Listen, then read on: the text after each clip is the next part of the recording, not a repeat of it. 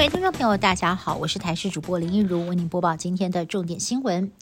长荣行情基层员工因为不满年终奖金只有一个月，也低于同集团的其他公司，在今天继续的集体请假。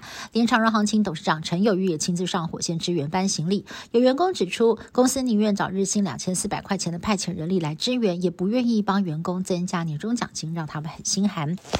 目前长荣行情缺工，急需人手，但是另外一个行情单位桃园行情公司企业工会却要求底下的会员不要介入帮忙，因为他们自己有薪资问题，正在酝酿抗议行动，预计在一月六号会到交通部前再次跟资方协商。万一协商不成，现在外界担忧他们跟长荣行情的基层员工如果一起在春节集体休假，到时候对旅客的冲击将会更加严重。再过不到三个星期就要迎接农历新年了，不少人过年的时候都会买的凤梨花，现在却传出受到了去年年底一波寒流影响，严重冻伤。本该是翠绿的叶片，却出现了大面积的白色、咖啡色斑纹。花莲瑞穗至少二十公顷的凤梨花全部受害，损失高达上百万。县府农业处实地探勘之后，已经着手的协助申请天灾补助。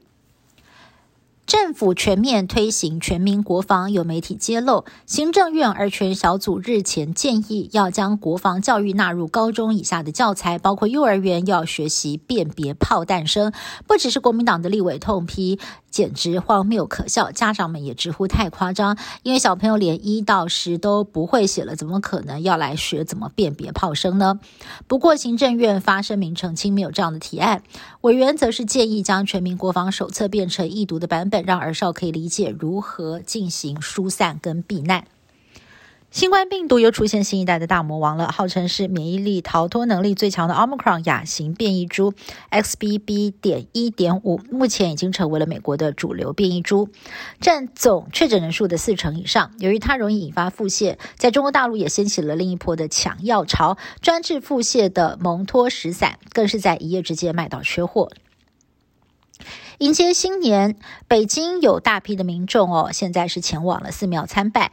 而光是在元旦上午，雍和宫预约参拜人数就来到了三万人。而日本多家百货公司纷纷开卖福袋，很多的民众早早就来卡位。日本皇室魁为三年新年亮相，开放众签的民众入内参拜。而南韩有不少的民众到山上或海边迎接日出，许下新年新愿望。新年并没有为乌克兰带来和平。迈入二零二三年才没过几分钟，俄国就再次的用飞弹跟无人机对乌克兰发动空袭。乌军宣称，防空系统在跨年夜击落了四十五架伊朗制无人机。被击落的残骸上还能够看到俄军用俄文写下“新年快乐”，非常的讽刺。而俄军则声称击中乌军的无人机相关设施。以上新闻是由台视新闻部制作，感谢你的收听。更多新闻内容，请您持续锁定台视各界新闻以及台视新闻 YouTube 频道。